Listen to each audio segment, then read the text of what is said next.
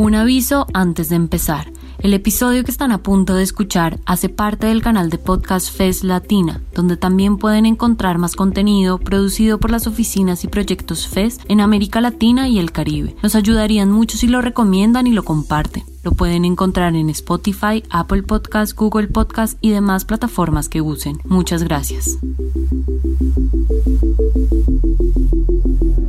El cambio climático es el mayor desafío que tenemos los seres humanos en esta era. Mientras nos preguntamos qué hicimos para llegar hasta acá, la urgencia en realidad es tomar acción para contrarrestar los serios cambios que está sufriendo el planeta para la vida en la Tierra. Soy Joana Ortega desde Asunción. Soy José Enríquez desde Encarnación Itapúa. Escuchás Hoy en la Tierra. Acciones del presente para un mejor mañana. Este es un podcast del proyecto Villarreal, implementado por la Fundación Friedrich Ebert y el Centro de Estudios Ambientales y Sociales con el apoyo de la Unión Europea. En el mercado de abasto de Asunción, la comunidad se está moviendo para combatir los efectos de la contaminación en las ciudades del sur del país o en distintos barrios de la ciudad capital. La gente también se organiza. Mitigación y adaptación son los ejes claves para prepararnos ante un futuro que nos demanda un compromiso muy grande desde hace tiempo. En este capítulo hablaremos del rol primordial que tienen las ciudades desde sus municipios y gobernaciones en la implementación de políticas de mitigación, educación ambiental y adaptación urbana en conjunto con la comunidad. Imaginémonos estas cifras reales. Más del 50% de la población mundial vive en ciudades. El tamaño de todas ellas sobre la masa terrestre del planeta alcanza tan solo el 2%. Hasta ahí está todo bien. Pero el problema es que ese pequeño 2% de ciudades produce el 70% de las emisiones de gases de efecto invernadero. Lo curioso es que en los países altamente desarrollados como China, India y Brasil, así como en los países emergentes como el nuestro, la generación de gases de efecto invernadero es mucho, mucho mayor. En Paraguay generamos por persona 0,86 toneladas métricas de gases de efecto invernadero al año. En Norteamérica, 16 veces más. Y como resultado, los perjudicados por la contaminación y los efectos del calentamiento global son las poblaciones más vulnerables. ¿Por qué sucede esto? La salud del planeta afecta directamente a las personas y también impacta en el territorio. En Paraguay, la basura en los arroyos degrada la calidad del agua. También aumentan las enfermedades como el dengue cuando no se ubican los residuos en el lugar adecuado. Además, hay más inundaciones porque el agua se estanca en las tuberías. Los calores intensos a causa de la deforestación y las tormentas peligrosas que muchas veces generan una gran vulnerabilidad económica. Pero hay una salida. La clave para protegernos y cuidar nuestra tierra es la adaptación ambiental a los cambios del planeta. Esto es plantear medidas de mitigación, de restauración y protección desde los gobiernos y también desde la comunidad, que nos involucre a cada uno de nosotros. Hay un trabajo que hacer desde la planificación de la vida en el hogar, la evaluación de riesgos en los barrios y el desarrollo de políticas públicas y normativas eficientes que sean implementadas por el gobierno en función a las personas de cada localidad. Únicamente así se puede establecer una responsabilidad compartida entre municipios y habitantes. Entonces comencemos aquí ahora con algunos ejemplos. Vayamos a uno de los mayores centros de abastecimiento de alimentos del Paraguay, el mercado de abasto de la ciudad de Asunción. En el lugar se reciben y distribuyen al día una gran cantidad de frutas, verduras y productos alimenticios que, por supuesto, por el sistema de comercialización generan alrededor de 70 toneladas de residuos. Bolsas de plástico, maderas, botellas, cartones y más del 50% de esas 70 toneladas son residuos orgánicos, es decir, cáscaras y residuos de alimentos. Pero detengámonos a observar, vimos la cantidad de basura que se genera, entonces, ¿qué hacemos para deshacernos de ella? En este mercado están buscando implementar un sistema eficaz de mitigación y adaptación a los efectos del cambio climático. Hablamos con Rosario Godoy, una de las personas que trabajó en el proyecto desde el mercado de abasto. Hola Rosario, ¿cómo estás? Rosario, ¿cuáles son los problemas de contaminación que existen hoy en el mercado? Los problemas de contaminación que existen hoy en el mercado son los siguientes. Contaminación del suelo debido a la gestión inadecuada de residuos sólidos, orgánicos e inorgánicos en grandes cantidades sin ser reciclados, reaprovechados o tratados de forma correcta. Contaminación del aire debido a la emisión de gases de combustión generados por los vehículos de pequeño y gran porte que circulan diariamente dentro del predio. También la descomposición de residuos orgánicos genera gases de efecto invernadero contaminación hídrica debido a una gestión insuficiente de los efluentes cloacales y pluviales, contaminación del aire por la polución sonora generada por el movimiento de vehículos de pequeño y gran porte, entre otros. cómo acompañan con los funcionarios de la municipalidad a los vecinos y vecinas en el proceso? Los funcionarios municipales acompañan durante todo el proceso. Desde las primeras etapas en la realización del diagnóstico de la problemática a trabajar, durante el desarrollo de cada una de las actividades dentro del marco del proyecto, a través del apoyo técnico y operativo en la ejecución de las actividades, mediando e identificando las posibles oportunidades y dificultades que pudiesen presentarse durante la ejecución y enfocándose a la adaptación y mejora del proyecto de forma continua, así como en el proceso de finalización del proyecto para dar seguimiento a las posteriores actividades y procedimientos resguardando la consecución de los objetivos y velando por el bienestar y satisfacción de los beneficiarios del proyecto.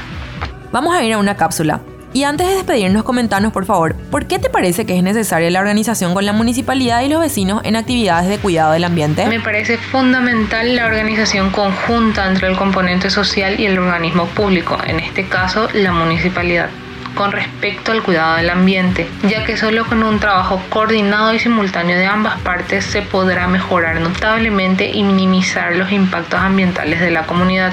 Sin el trabajo articulado de ambas partes no se podría conseguir un trabajo efectivo en favor del ambiente. Solo unidos podríamos solucionar las grandes problemáticas ambientales y también podríamos lograr la consecución de grandes logros y mejorar el ambiente. Datos calientes. Si la propagación del COVID-19 evidencia la crisis sanitaria de los países de todo el mundo, Imagínense si pudiéramos medir cuántas personas se contaminan al día a causa de los problemas ambientales. La pandemia también nos demostró que los datos científicos pueden ayudarnos a tomar medidas de prevención y adaptación. Veamos qué dice la ciencia sobre el calentamiento global. Según la Organización Mundial de la Salud, estos son los cinco efectos del cambio climático sobre la salud. El cambio de clima mundial trae el riesgo de mayor mortalidad por temperaturas elevadas o la distribución de nuevas enfermedades. Fenómenos meteorológicos extremos, grandes lluvias, inundaciones, huracanes produjeron 600.000 muertes en la última década, sin contar con el impacto económico del daño a propiedades y la pérdida de especies de plantas y animales. Las variaciones meteorológicas intensas, como picos de calor o frío, pueden provocar aumento de mortalidad por enfermedades cardíacas o respiratorias. Los niveles de distribución de polen varían con el calentamiento global, así como otras partículas aéreas naturales. 300 millones de personas sufren asma y ese número podría aumentar. La elevación del nivel del mar desplazará a poblaciones enteras. La mitad del mundo vive en una franja costera de 60 kilómetros de ancho. Enfermedades transmitidas por el agua vectores como los mosquitos son una amenaza. No es poca cosa cuando graficamos todo esto. Sin embargo, lo bueno es que hay acciones y hay muestras de compromiso que reflejan cambios importantes. Hablemos con Nora Páez de la Dirección Nacional de Cambio Climático del Ministerio de Ambiente y Desarrollo Sostenible. ¿Cómo mejoran las ciudades que aplican sistemas de mitigación y adaptación desde las comunidades? El cambio climático es una realidad que trasciende fronteras y lo sentimos en todos los niveles de un país. Es por ello que desarrollar y ejecutar acciones de mitigación y adaptación cada vez se vuelve más necesario y de manera urgente. En la práctica, estas acciones buscan una mejor integración entre las ciudades y la naturaleza. Por ejemplo, si se habilitan más espacios de transporte para bicicletas, se disminuye el uso de combustibles fósiles. Así también los espacios verdes permiten regular las temperaturas de los alrededores, son sumideros de carbono y sirven como muralla rompeviento. Desde el MADES buscamos integrar el enfoque de soluciones basadas en la naturaleza, las cuales son ideales por ser costo eficientes, pudiendo tener mayor control sobre las inundaciones, escasez de agua y la erosión del suelo. Solo para dar algunos ejemplos, de los usos de, en las ciudades están los reservorios de agua de lluvia para riego, espacios verdes en ciudades para infiltración de agua, techos verdes para la captura de lluvia, sistemas de cosecha de agua, entre otros. También es importante mencionar el uso de sistemas de alerta temprana, especialmente en las ciudades rurales, con el fin de brindar mayor información para los ciudadanos, con el fin de tomar acciones preventivas ante los desastres. ¿Y de qué tipo de actividades se encargan los vecinos y de qué se encarga el Estado a la hora de planificar proyectos comunitarios?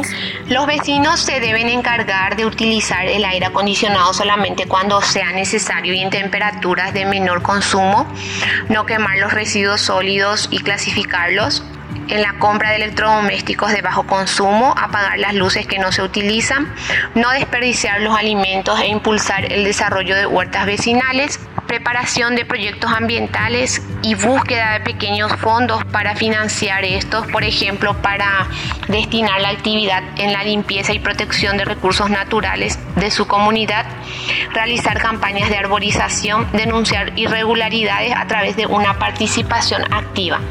Así también el gobierno a través de los municipios, las gobernaciones y el gobierno central se encarga de realizar campañas de sensibilización y capacitaciones sobre cambio climático, desarrollo e implementación y seguimiento de planes de acción climática, desarrollo de normativas y regulaciones y sobre todo velar el cumplimiento de estas, buscar recursos financieros y técnicos para ejecutar acciones contra el cambio climático, recepción y seguimiento de las denuncias realizadas por los habitantes en los municipios, control y protección de los acuíferos, creación y fortalecimiento de redes que hagan frente al cambio climático, difundiendo sus experiencias para replicar y aprender entre todos y por último impulsar la electromovilidad. Señora Páez, última pregunta antes de cerrar. ¿Cuáles crees que son las urgencias con las que hoy nos tenemos que enfrentar específicamente en Paraguay?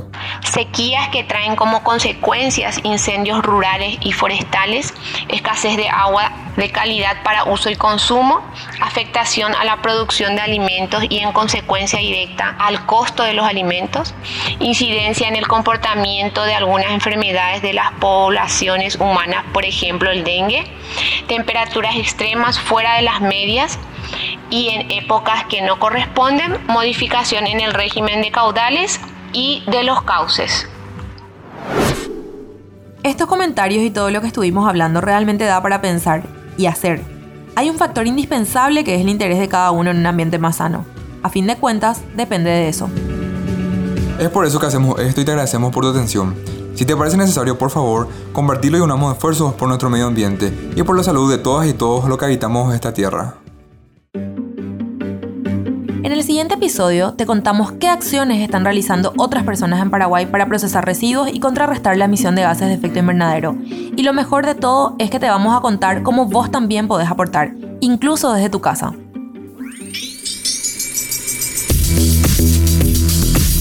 Este podcast ha sido elaborado con el apoyo financiero de la Unión Europea.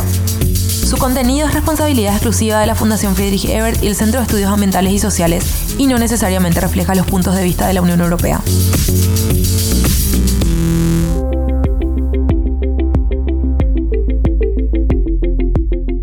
Muchas gracias por llegar hasta el final. Si les gustó, nos ayudaría que lo compartan. Recuerden que este episodio hace parte del canal de podcast FES Latina, donde también pueden encontrar más contenido producido por las oficinas y proyectos FES en América Latina y el Caribe. Nos pueden encontrar en Spotify, Apple Podcasts, Google Podcasts y demás plataformas que use. Les esperamos en un próximo episodio.